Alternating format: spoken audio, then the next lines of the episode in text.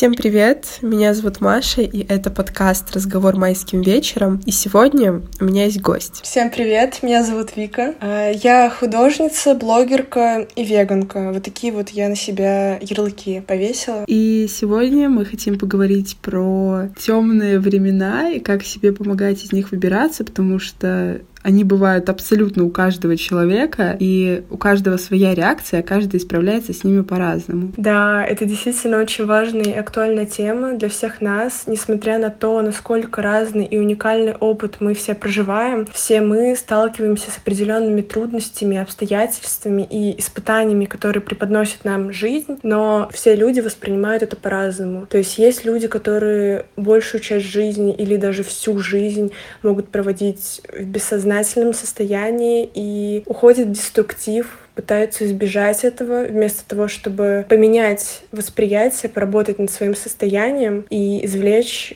из этих ситуаций что-то полезное для себя. У всех людей существует первоначальная реакция на какую-то ситуацию. И зачастую это страх, избегание, тревога. Это все связано. Но Обычно сначала идет страх. Страх неизвестности, страх того, что вам будет плохо, и мысли по типу «а что будет дальше?», «а как мне жить?», а почему все не так, как я хочу. Люди еще даже толком не знают, что за ситуация с ними произошла и что она в себе несет. Но страх уже идет автоматом, потому что, ну, так устроен наш мозг, такая вот у него программа. Но важно осознать, что любой страх идет только из головы. Это своего рода защитная реакция мозга, который боится неизвестности, боится идти во что-то новое. Поэтому всегда, когда у людей случается какой-то импульс сделать что-то, разум всегда будет останавливать, будет пускать негативные мысли, всячески пытаться сделать так, чтобы вы не начали это делать. Да, наш страх только у нас в голове, и важно учиться работать с этим страхом, возвращать себя в настоящий момент. Что я имею в виду под настоящим моментом? То есть учиться заземляться, возвращаться возвращаться в эту реальность, так сказать. И у тревожности всегда есть первопричина.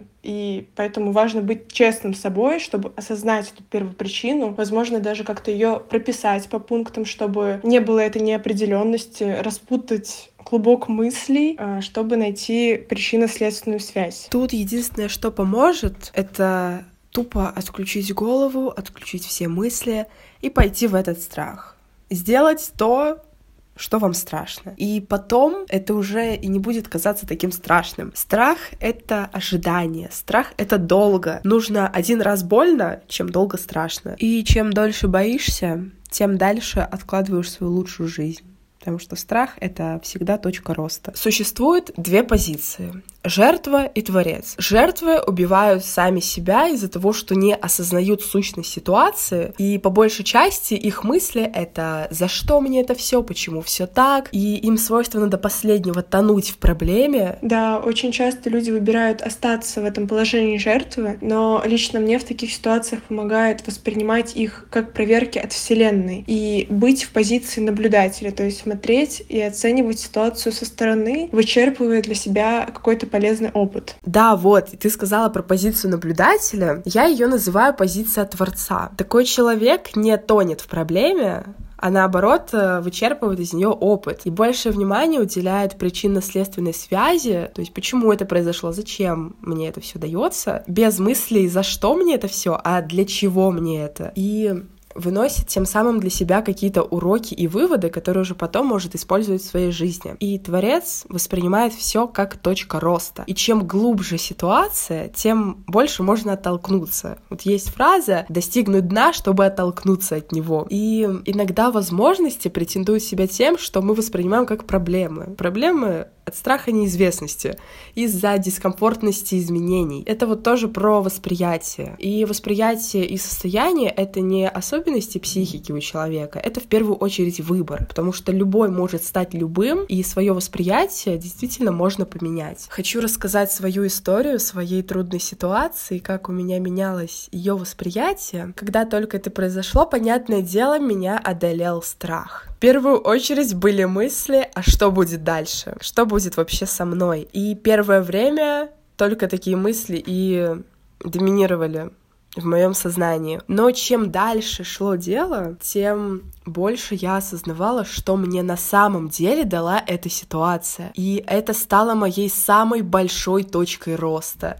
Вот я уже говорила про то, что чем глубже ситуация, тем больше от нее можно оттолкнуться. У меня это реально было прям дно. Мое личностное дно, от которого я оттолкнулась и совершила квантовый скачок, который вот э, сейчас и проживаю. То есть это и проявление, и все мои проекты, которые я сейчас делаю, это все вот э, следствие той ситуации. В первую очередь она меня построила как личность. До этого я себя вообще не знала. Она вскрыла все мои самые темные стороны и позволила мне их их принять в себе. Тем самым я поняла, кто я вообще, что я могу дать этому миру. Я столько инсайтов вынесла из этой ситуации.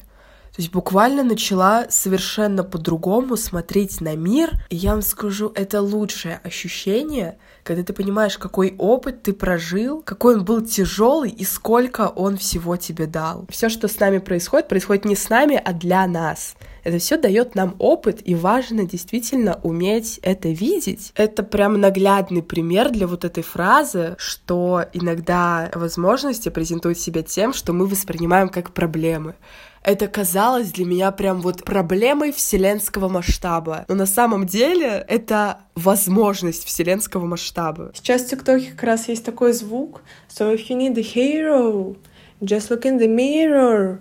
No one's gonna save you now, so you gotta save yourself. Мне очень нравится эта мысль. Она как раз про то, что каждый человек — герой или героиня своей реальности, и о понимании ответственности за свою жизнь, действия и решения, а, а также про принятие опыта, который происходит в нашей жизни с благодарностью и а, восприятие трудностей через призму испытаний, которые делают нас сильнее. А вообще, на самом деле, все держит состояние состояние, и то, как конкретно вы воспримете ту или иную ситуацию, зависит от вашей внутренней опоры и внутреннего состояния. Вот Саша Белякова в одном из своих видео говорила, что мы внутри настолько обособленная система, что ничего вовне, никакие новости, никакие события, ничего не может нас расшатать, ничего не может вывести нас из состояния и вызвать нашу эмоциональную реакцию. Раньше у меня был страх того, что мне будет плохо. Но тут это дело осознанности. Сейчас я научилась поистине любить эти состояния и максимально их проживать.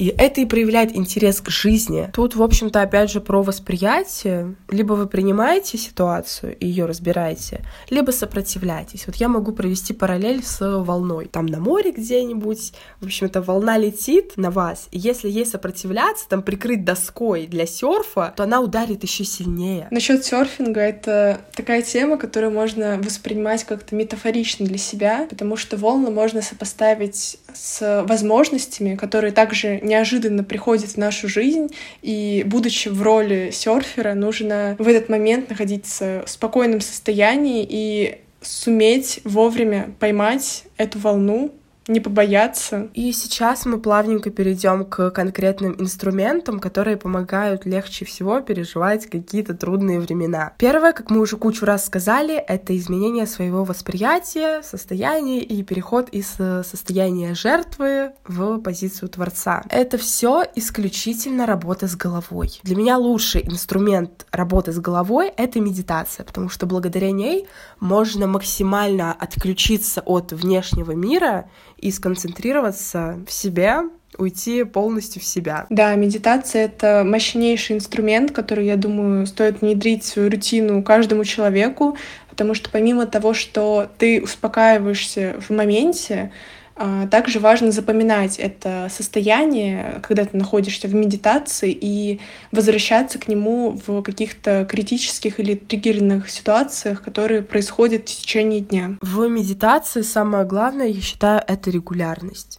Вот на своем опыте говорю, что чем чаще и регулярнее вы делаете практику, тем больше и мощнее выстраивается в вас ваша внутренняя опора. И одна и та же практика на постоянной основе помогает максимально хорошо внедрить в себя это состояние, тем самым выстраивая нашу внутреннюю опору. Еще насчет медитации хочу добавить о том, что многие люди, или, наверное, даже все люди, а, неосознанно медитируют, например, когда едут куда-то, убираются, занимаются заниматься творчеством.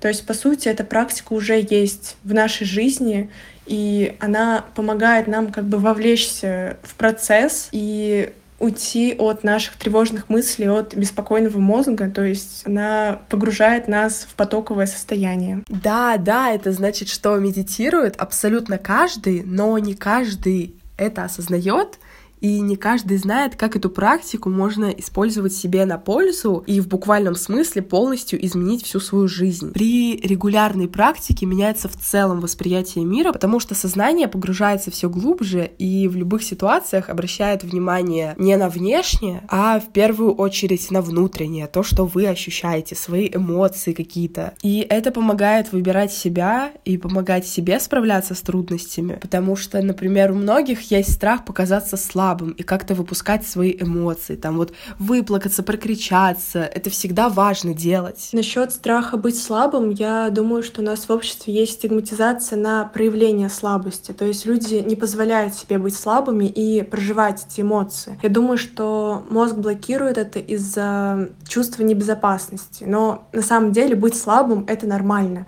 И важно проживать, выпускать эти эмоции экологично. Если сдерживать эмоции в себе, будет только хуже. Любая эмоция — это импульс какой-то энергии. И если это не прожить, это остается в теле, и, как следствие, болезни. Да, это психосоматика. Тело все помнит, поэтому важно не копить груз этих непрожитых эмоций в себе. Либо же если это выйдет не через болезни, может случиться mental breakdown. То есть ты такой копишь, копишь в себе все, все эмоции, все невысказанные слова, кстати, тоже, непрожитая энергия, все накапливается, и потом оно выходит. Вот так вот резко берет и выходит. Да, чтобы не опуститься в эту яму, нужно не сдерживать эти эмоции в себе, но важно, чтобы они не вредили окружающим. Я вообще не люблю людей, которые вечно ноют другим. Как бы понятное дело, что все хотят поддержки, но иногда это заходит до того, что не получив эту самую поддержку, люди, считай, перекладывают ответственность за свое состояние на другого человека. Мол, вот ты меня не поддержала, теперь мне еще хуже.